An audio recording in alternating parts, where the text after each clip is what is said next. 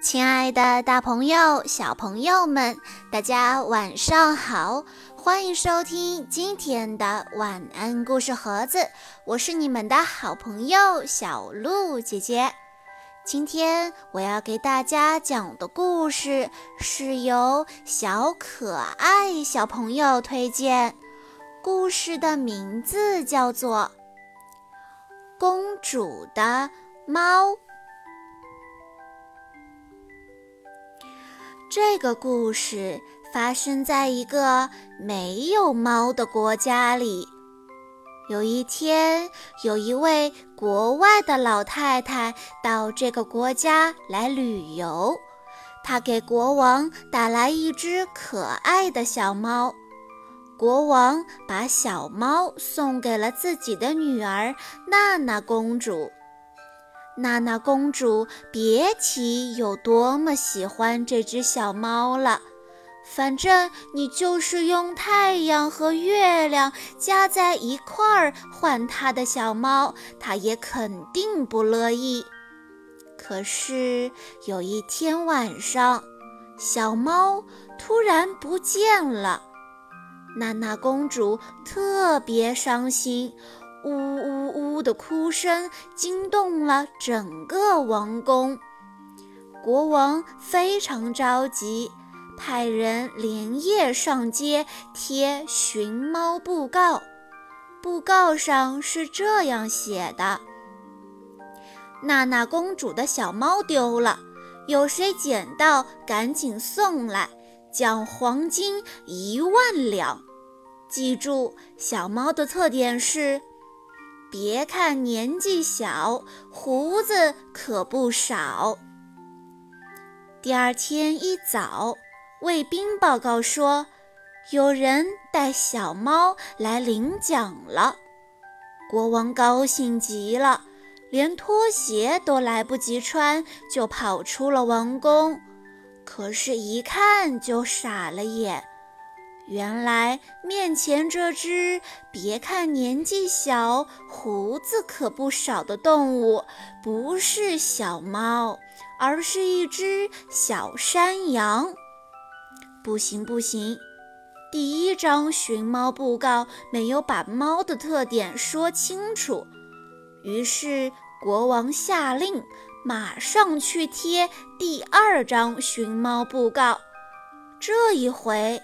布告上写着：“记住，小猫的特点是大眼睛，会上树，还会捉老鼠。”布告刚贴出去不一会儿，又有人带着小猫来领奖了。国王一看，又错了，这个大眼睛。会上树还会捉老鼠的，原来是只猫头鹰。不行不行，第二张寻猫布告还是没有把猫的特点说清楚。于是国王又下令贴第三张。第三张布告是一幅画，上面写着：“瞧见了吗？”这才是猫。很快又有人来领奖了，他们抬来一个大铁笼子，里面关着的那只动物和画上的猫一模一样，只是个头要大几十倍，脑门上还有一个王字。哎，又错了，小朋友们，你们说？